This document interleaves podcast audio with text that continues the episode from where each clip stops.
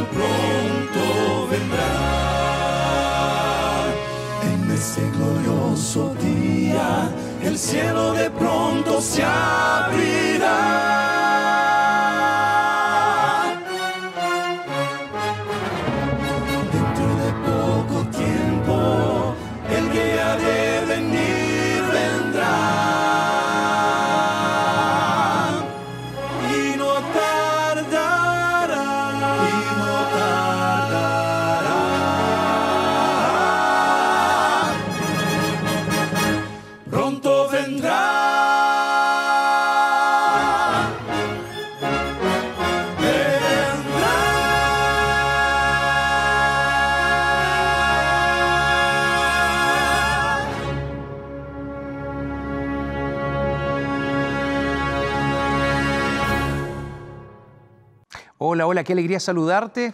Y después de esta linda música de Arautos, así estamos comenzando nuestro programa del día de hoy, en esta serie de temas que hemos dado en llamar Buscando Paz en tiempo de crisis. Y la pregunta que vamos a intentar responder el día de hoy es cómo puede ser que en un mundo malo exista un Dios bueno, o cómo puede ser que exista un Dios bueno en un mundo malo.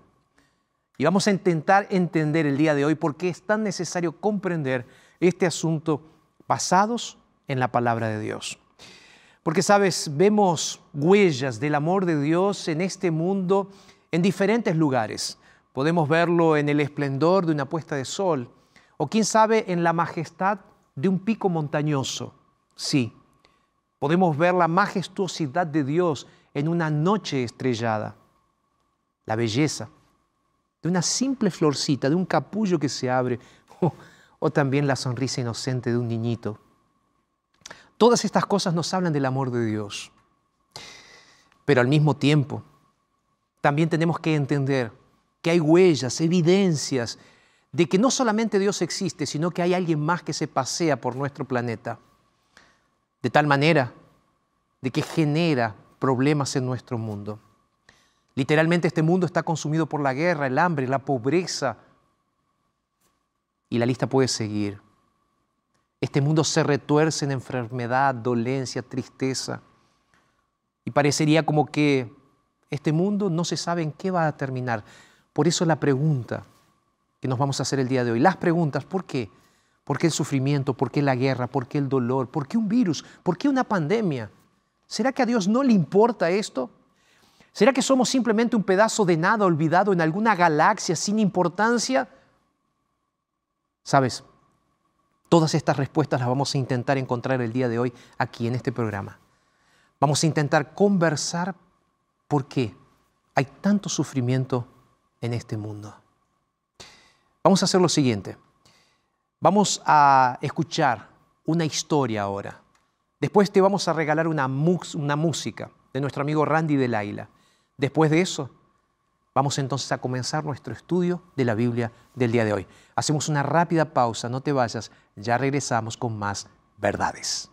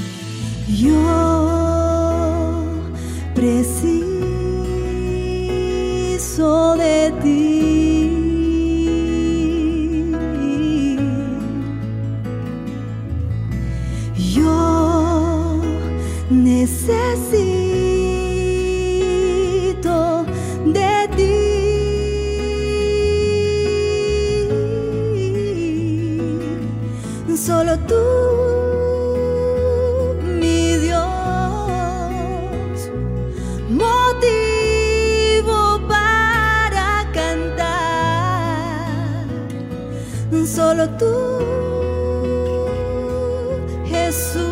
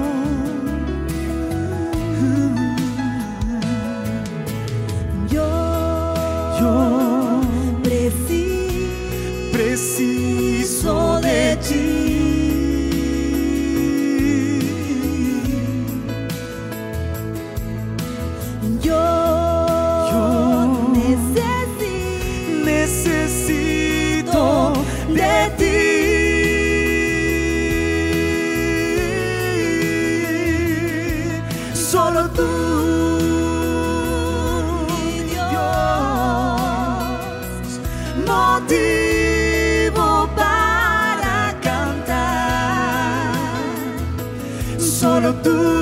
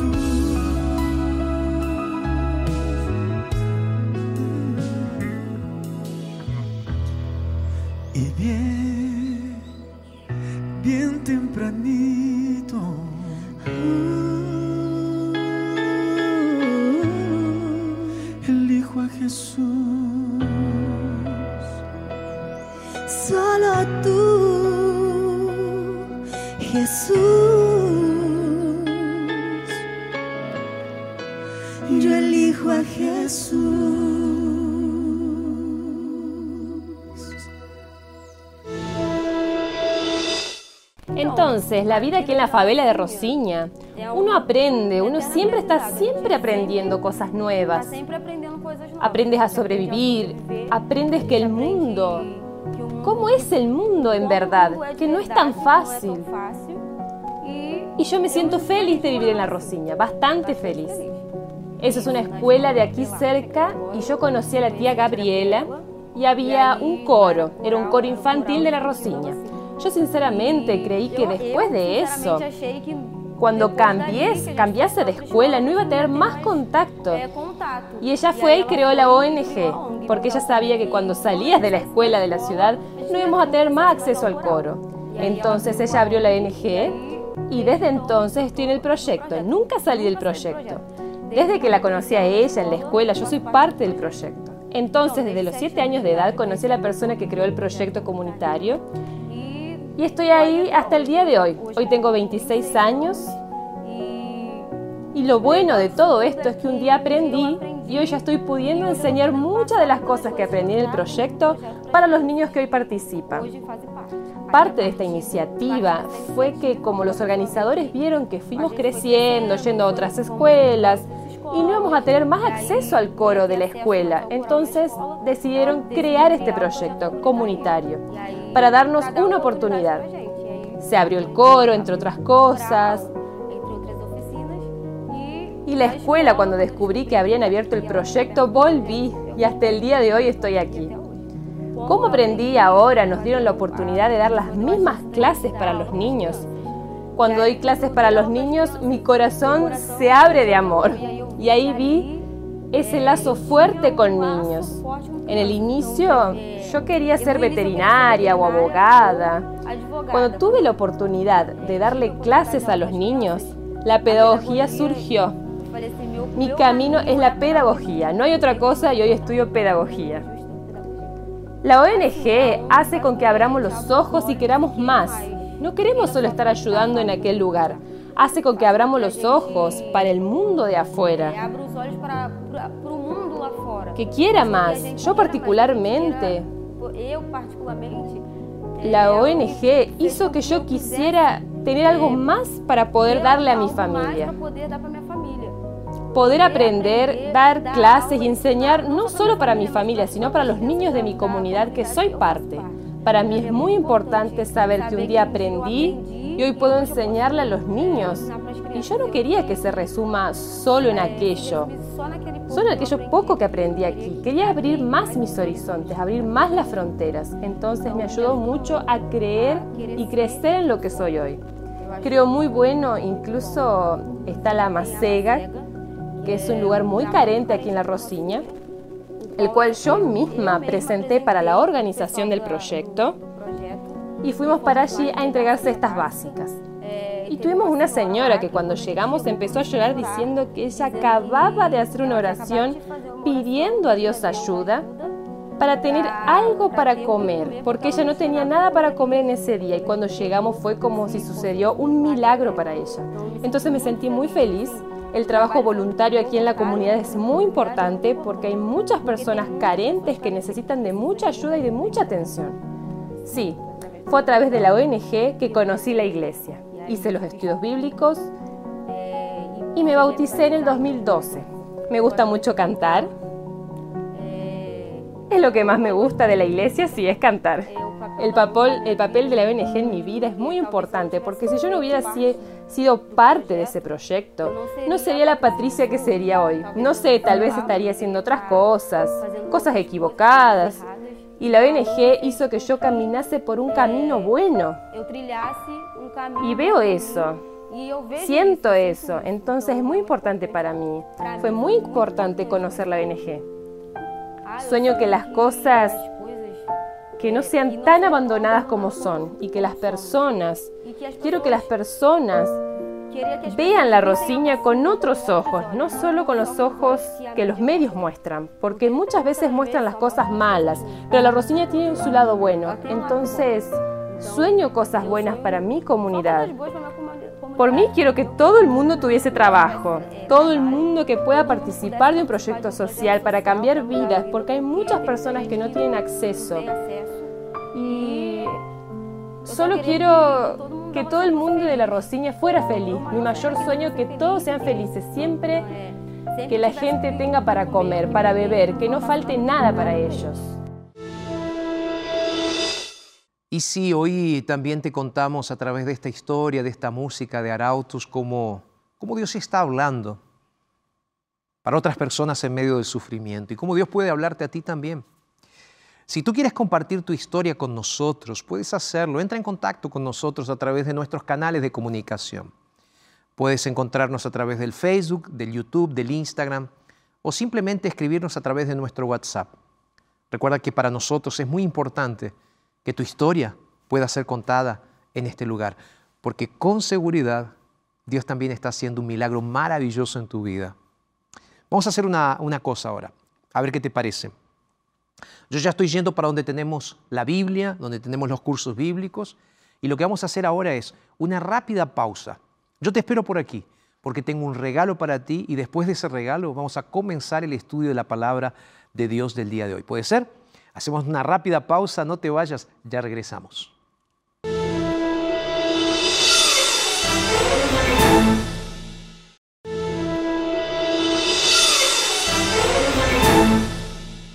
Y aquí estamos, seguimos y qué bueno que después de esta pausa sigues aquí con nosotros para hacerte ahora este regalo especial. Pastor, ¿cuál es el regalo que tienes para mí? Es este curso bíblico completamente gratuito titulado Enseñanzas de Jesús. Este curso bíblico completamente gratuito lo puedes solicitar desde cualquier parte de Latinoamérica.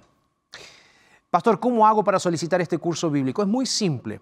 Primeramente tú puedes escribirnos a nuestro WhatsApp. ¿Cuál es el WhatsApp? Es más 55 12 98 114 60. ¿Lo pudiste notar?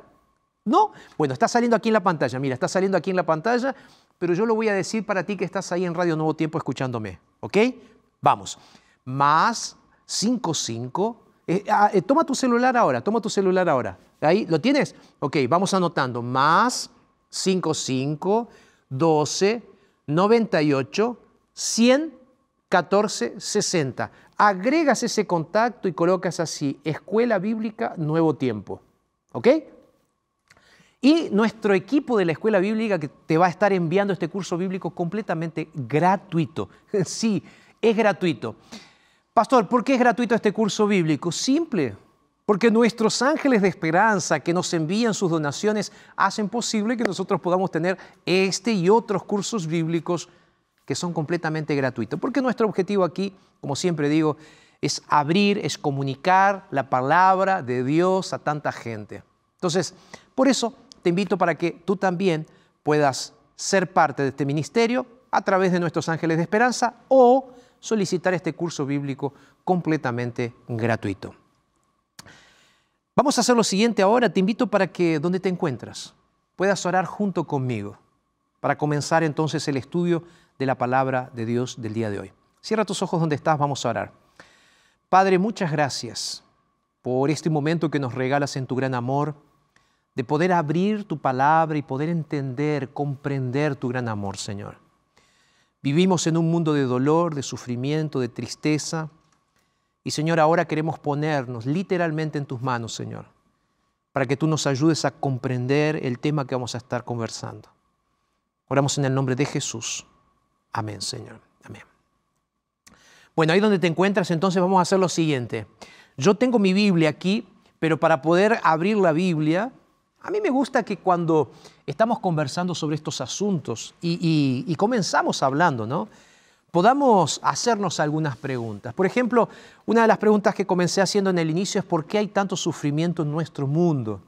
¿Por qué? Preguntas que surgen, ¿verdad? ¿Por qué los buenos eh, sufren igual que los malos?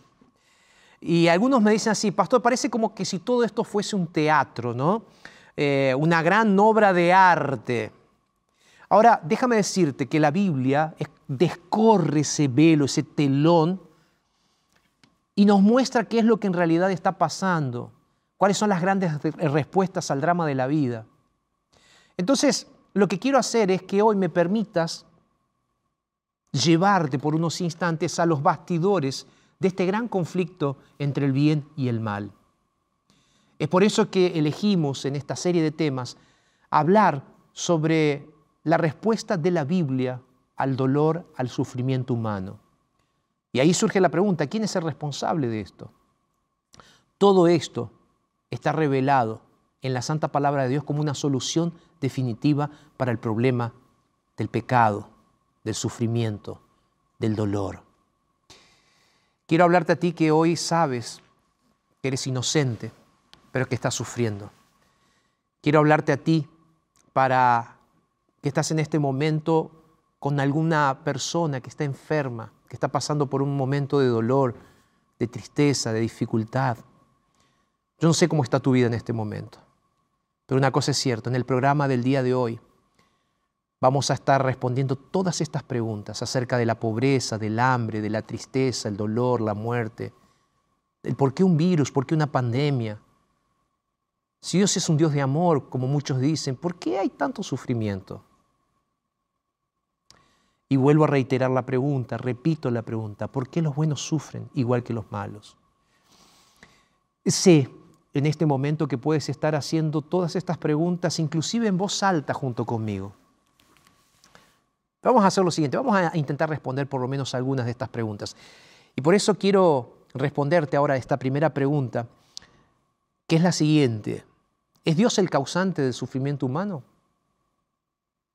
¿Tú qué piensas? Si estás ahí en las redes sociales, responde, a ver, ¿es Dios el responsable del sufrimiento humano?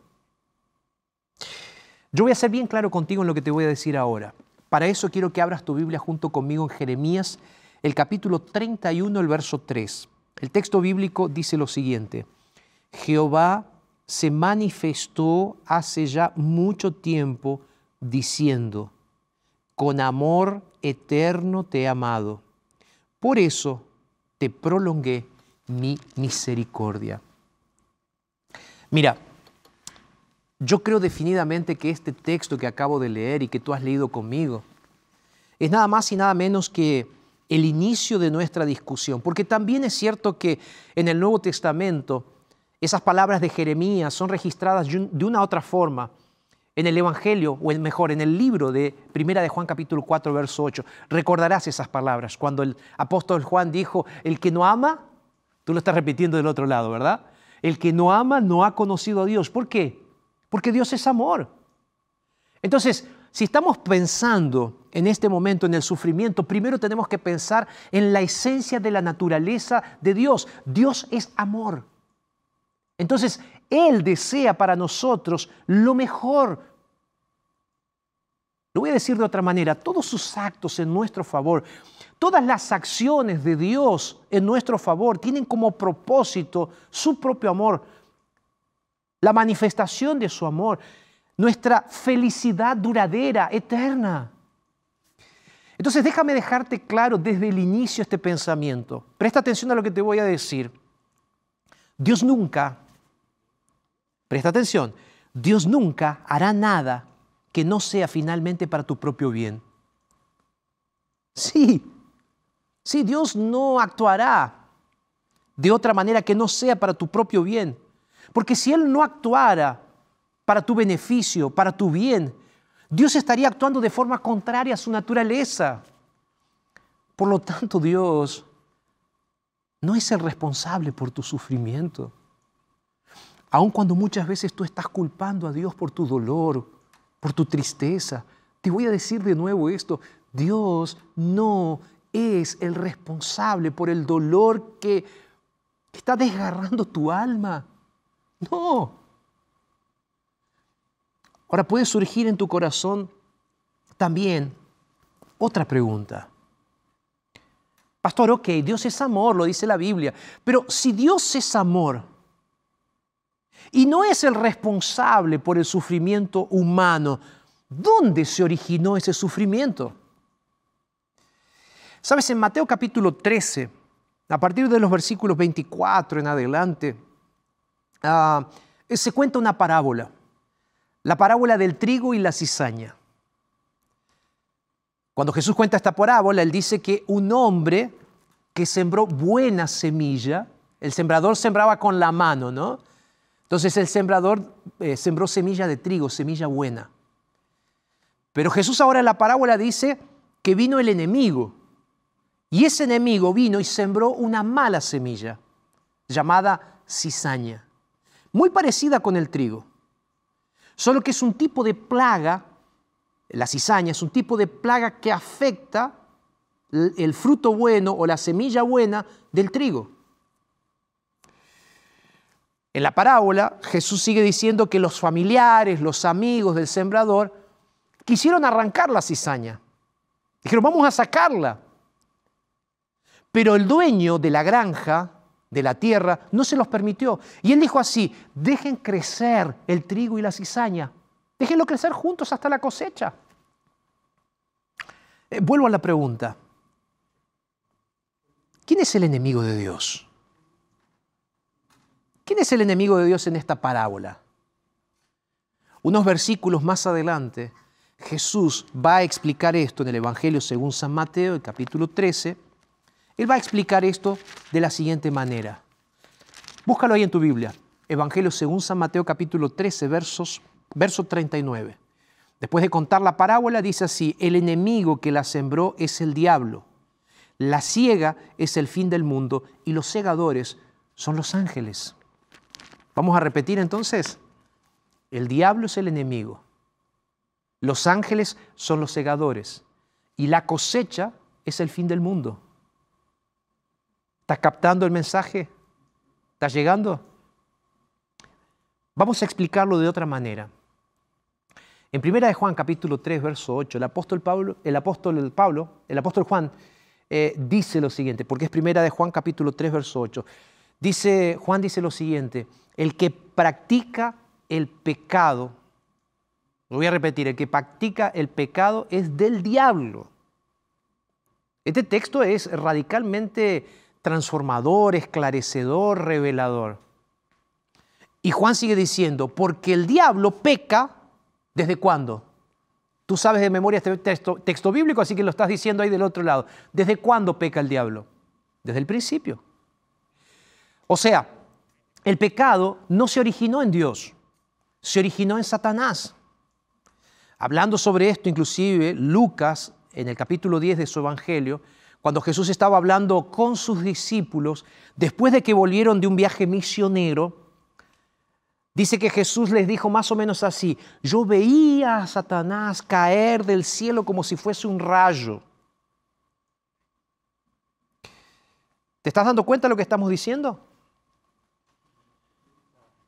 El propio Jesús veía a Satanás descendiendo. Apocalipsis 13 nos dice eso también, 12. El propio Jesús veía al diablo de esa manera. El diablo, claro, fue creado en el cielo. En realidad el diablo no, no era el diablo cuando fue creado. Muchas, muchos imaginan que eh, eh, el diablo eh, vive en un lugar con llamas de fuego, en las profundidades de la tierra, pero es todo lo contrario. El diablo cayó desde el cielo. Mira, para entender esto necesitamos leer otro texto que para mí es, es clarificador. A mí me encanta el Antiguo Testamento. En el libro de Ezequiel, ¿tienes tu Biblia ahí? Libro de Ezequiel. Eh, vamos lá. Vamos lá, decimos aquí, ¿no? Ezequiel, capítulo 28. ¿Ok? Lo tengo aquí en mi Biblia. Capítulo 28, versículos 12 en adelante. Mira lo que dice el texto bíblico. Ezequiel 28, a partir del verso 12. Hijo de hombre, dice, eh, entona lamentación sobre el rey de Tiro. Dile, así ha dicho el Señor, tú eras el sello de la perfección, lleno de sabiduría y de acabada hermosura. En el Edén, en el huerto de Dios estuviste. De toda piedra preciosa era tu vestidura. Y sigue una descripción aquí hasta el versículo 15. Vean el verso 14, dice, Tú querubín grande, protector, yo te puse en el monte de Dios. Allí estuviste en medio de las piedras de fuego. Te paseabas, perfecto eras en todos tus caminos. En Ezequiel 28 se hace una descripción de quién era Satanás. Satanás era un ángel de luz, era Lucifer. Dios creó a Lucifer, como un ángel hermoso, glorioso. Él era perfecto en todos sus caminos. Dios le dio a Lucifer, a este magnífico ángel, la capacidad de elegir. Un punto para pensar aquí tiene que ver justamente con el hecho de que si Satanás no hubiese tenido el poder de elección, tampoco habría o tendría el poder de amar. Sabes, el amor genuino no se fuerza, no se obliga, sino que fluye del amor divino. Por eso eliminar la capacidad de elegir es destruir la capacidad de amar. Destruir la capacidad de amar es negar la posibilidad de ser plenamente felices y completamente libres. De hecho, es por eso, porque Dios anhela la felicidad eterna, que también te dio la posibilidad de que elijas. Elegir. Esa es la cuestión. Y Satanás eligió, como tú y yo podemos elegir. Y Satanás eligió rebelarse contra Dios. Esta es la triste realidad. Avanzando un poco más en nuestro tema, se me viene a la mente el texto de Isaías capítulo 14. Allí en Isaías el profeta nos explica un poco más este asunto y nos explica lo que significaba la palabra Lucifer, que significaba luz o luminoso, iluminado. Dios creó a Lucifer con posibilidad de decidir, pero lo creó como un ser luminoso, como, como alguien que tenía un rango, una autoridad, pero alguien que decidió desafiar la autoridad divina. Satanás quería tener el poder de Dios, pero no quería tener su carácter. Lucifer, dice el libro de Isaías, que afirmó directamente, subiré a los cielos, al trono, y me exaltaré sobre las alturas, dijo Satanás, subiré. Y lo más triste, dice, seré semejante al Altísimo. Lee ahí en tu Biblia Isaías capítulo 14, léelo después. Ahora, ¿notaste que Lucifer habla eh, tácitamente de sí mismo? Él utiliza cuatro veces la palabra yo. O sea, el orgullo se desarrolló gradualmente en el corazón de Lucifer hasta que llegó a creer que Dios era arbitrario, desleal, injusto. Y él llegó a la conclusión de que él podría gobernar el cielo mejor que Dios, el universo. Es por eso que en el libro de Apocalipsis se nos da algunos detalles sobre esta rebelión. Satanás mismo se rebeló. Ahora, allí en el libro de Apocalipsis, en el capítulo 12, se nos revela claramente lo que sucedió. Yo no tengo el tiempo suficiente ahora para leer este texto bíblico completo, pero búscalo ahí en tu Biblia, anótalo. Apocalipsis capítulo 12, verso 7. Solo voy a leer el verso 7 pedacito. Entonces dice, hubo guerra en el cielo. Miguel y sus ángeles luchaban contra el dragón. Luchaba el dragón y sus ángeles. Pero dice, no prevalecieron y no se halló lugar más en el cielo para ellos. Entonces fue lanzado fuera el dragón. Y ahí dice, la serpiente antigua que se llama diablo y Satanás. Y el texto sigue. ¿Te diste cuenta de algo importantísimo? No fue solo Satanás que eligió no seguir a Dios. Hubo ángeles que también eligieron no seguir a Dios. Pero hubo ángeles que, que siguieron a Dios, que decidieron ser fieles a Dios y que no se plegaron a la rebelión de Satanás. Satanás eligió y eligió mal. La misma opción está hoy delante de nosotros, delante de todo ser humano. Cada día nosotros estamos delante de la misma decisión. ¿Le entregamos nuestra vida a Dios o hacemos las cosas como nosotros queremos? ¿Somos leales a Dios o nos rebelamos contra Él? ¿Sabes? Fue a partir de aquella rebelión que comenzó en el cielo que el gran conflicto se trasladó a nuestro mundo. Y hoy, tú y yo, estamos en el medio de ese conflicto. Esto es un campo de batalla. Es triste, pero es la realidad. Es un campo de batalla entre el bien y el mal. De hecho, el propio apóstol Pablo dice que el pecado entró en el mundo por un hombre y por el pecado de la muerte. Y entonces dice que así la muerte se distribuyó, pasó a todos los hombres y por eso todos pecaron. Lo voy a decir de otra forma. de otra manera. Por la desobediencia deliberada de Adán y de Eva, nosotros estamos en este momento en un mundo apartado de Dios. Tú recuerdas esta historia, está en el libro de Génesis.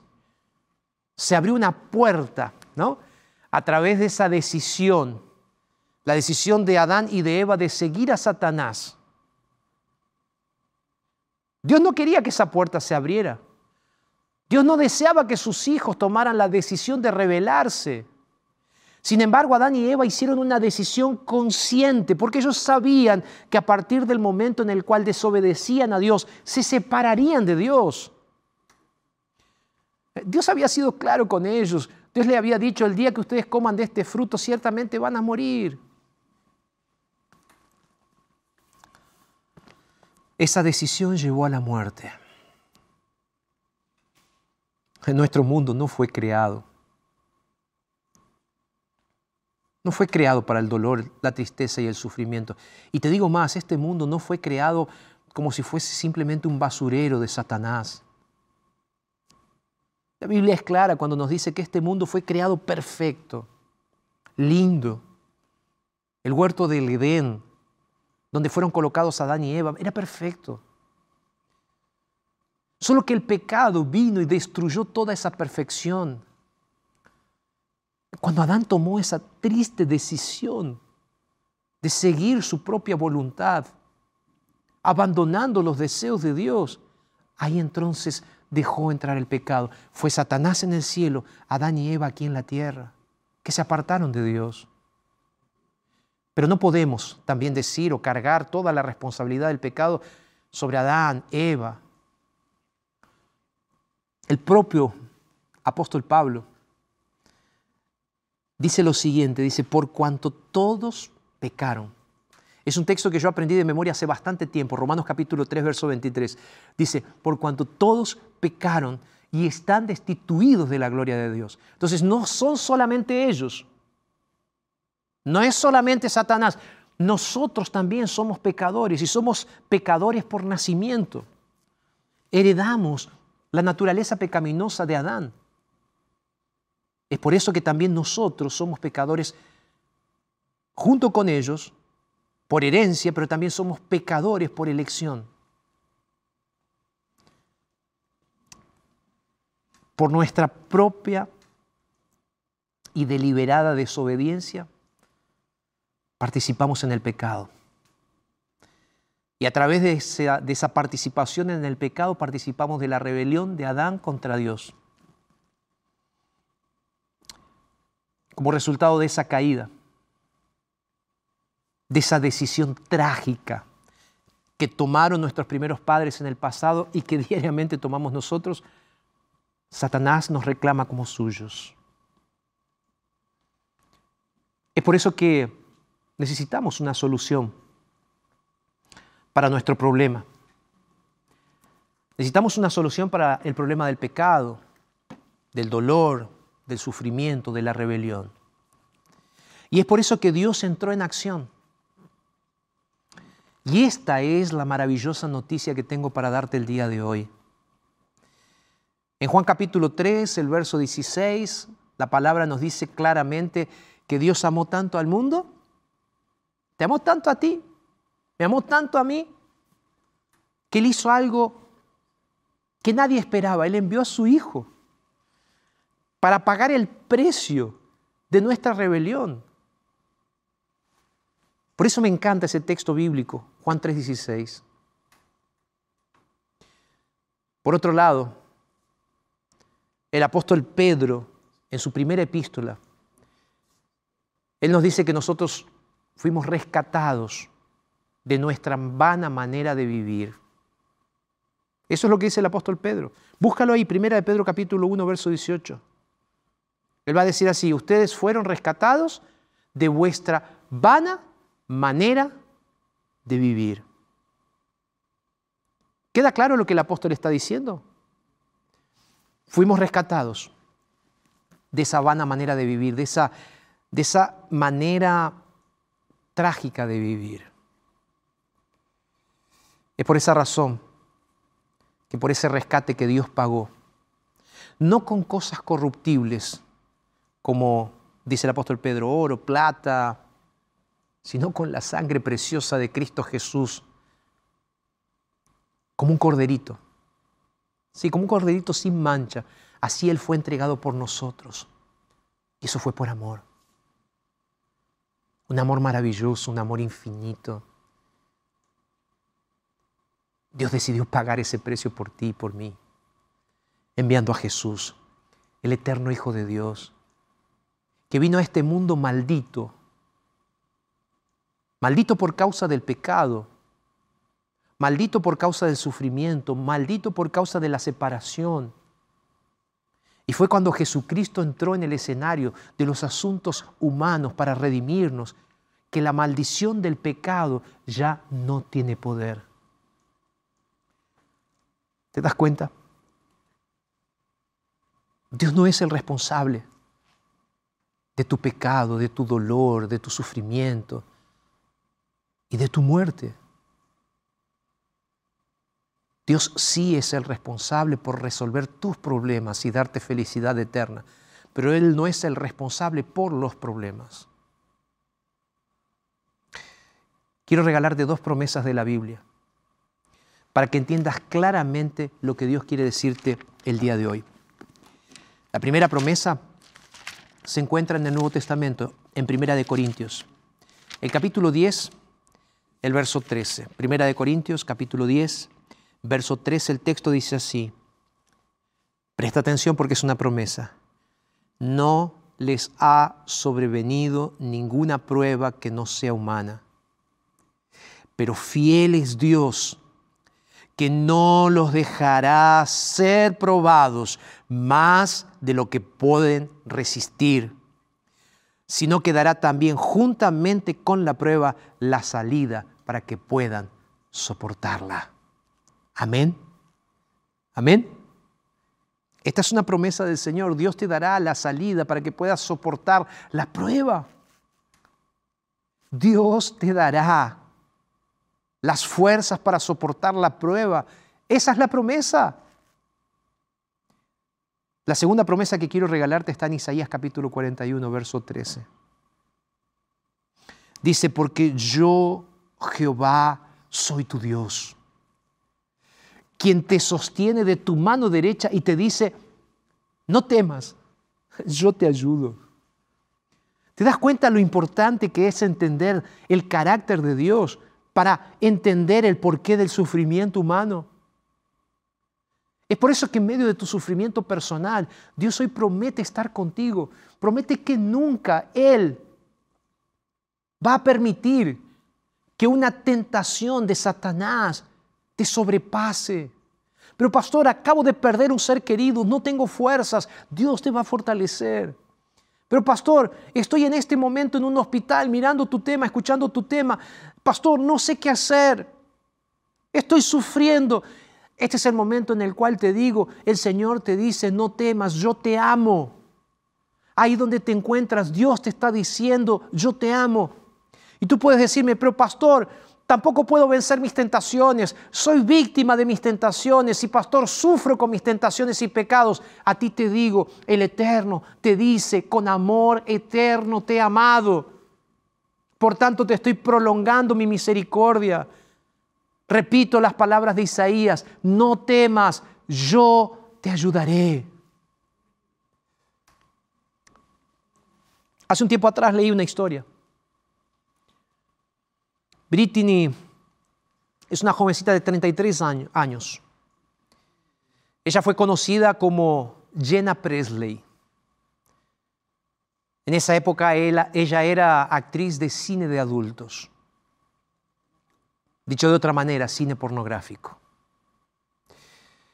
Brittany es la mayor de tres hermanos y nació en Chula, Chula Vista es un suburbio de San Diego en los Estados Unidos.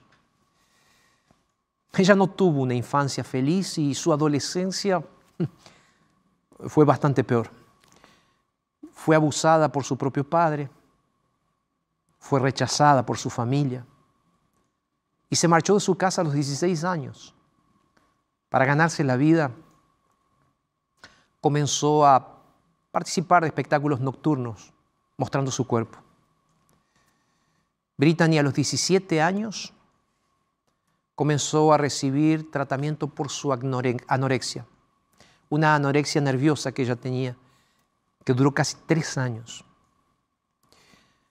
Con 18 años, Brittany, ahí sí, ingresó al mundo del cine para adultos. Te decía que yo leí esta historia que Brittany estaba contando por una periodista que escribió en el, la página en internet del periódico Cristianismo Diario. En octubre de 2013, Brittany estaba contando su testimonio y el testimonio fue titulado La porno star Jenna Presley encuentra a Jesús. Y en ese reportaje ella explicó lo que nadie había visto antes. Pasé muchas noches, decía ella, solitarias, en las que me corté las venas, las muñecas, traté de suicidarme, gasté todo lo que tenía en drogas, pero nada de eso me ayudó a ser realmente feliz. Un día, cuando ya estaba en el fondo del pozo, Brittany llamó a su abuelita y le dijo, venme a buscar. Su abuela la buscó, la cuidó y la llevó a una iglesia. Resumo la historia. Brittany conoció a Jesús, abandonó su vida de pecado, sus tentaciones, y aceptó a ese Jesús que tanto la había amado. Brittany dejó de trabajar en la industria del sexo para adultos. Brittany se entregó a Jesús, se casó con un joven hombre, un pastor, y ellos hoy cuidan de un ministerio que cuida de mujeres que son abusadas y que pasan por la misma situación que ella pasó. Dime si esto no es un milagro. Este es el milagro que Dios quiere hacer también en tu vida. Rescatarte de las garras de Satanás. Tu historia también puede ser un milagro. Quiero terminar diciendo esto antes de regalarte esta música. La Biblia dice claramente que Satanás está vencido y pronto será destruido. Y fue en la cruz del Calvario que se demostró que Él es un mentiroso. En la cruz del Calvario se demostró que Él es amor, que sus principios de gobierno son eternos y que lo que Él quiere es felicidad eterna para ti y para mí.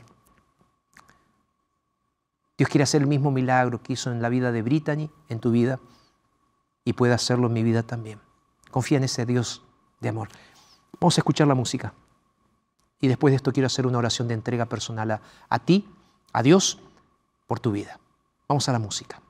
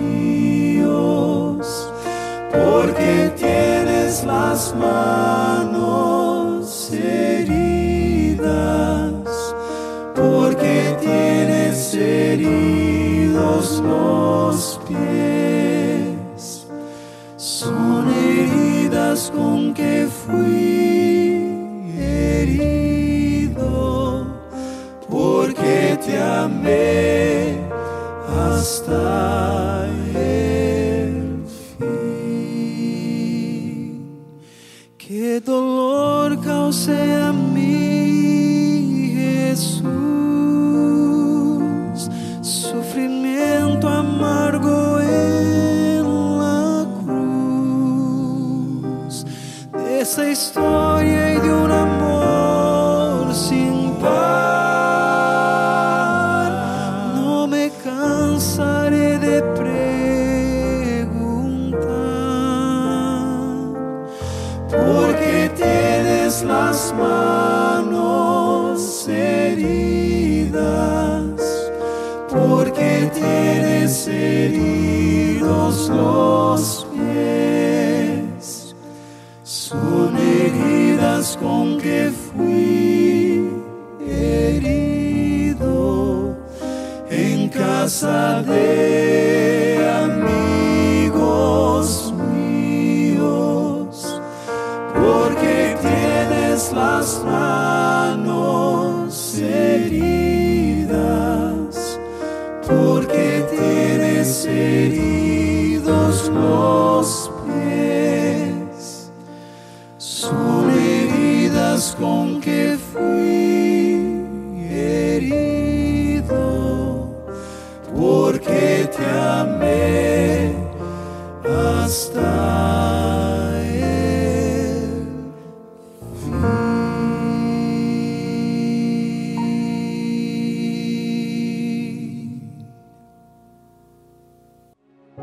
Música, ¿verdad? Para pensar y para decidir por Jesús. Sabes, Dios está preocupado por tu felicidad, porque te ama. Hoy puedes estar del lado vencedor. ¿Por qué no le dices hoy a Jesús, decido aceptarte, Jesús, como mi Señor, mi Salvador? Dile Jesús ahora, ahí donde te encuentras. Señor, te invito para que entres en mi vida, para que seas el rey de mi vida. Vamos, díselo ahí. No puedes. Cae de rodillas ahí donde te encuentras y dile, Señor, acepto, te acepto como mi Salvador. Vamos, vamos ahí donde te encuentras. ¿Te animas a hacerlo? Ora junto conmigo, cierra tus ojos. Señor, te acepto como mi Salvador personal. Te acepto como el Rey de mi vida. Te acepto como el Salvador eterno que vino a este mundo por amor. Señor, cura mis heridas. Señor, restaura mi vida. En el nombre de Jesús. Amén. Que esta oración sea una realidad en tu vida el día de hoy. Y recuerda, Dios tiene grandes planes para ti. Te dejo por aquí, pero recuerda, no lo dice Jorge, lo dijo Jesús en tu palabra, entonces es verdad. Te mando un abrazo grande y que Dios te bendiga.